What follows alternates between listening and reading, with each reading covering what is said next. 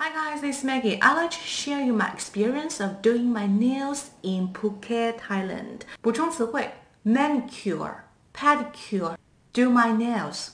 One thing to mention is that I also saw a lot of like foreign ladies, some Russians. They were doing manicures and pedicures together.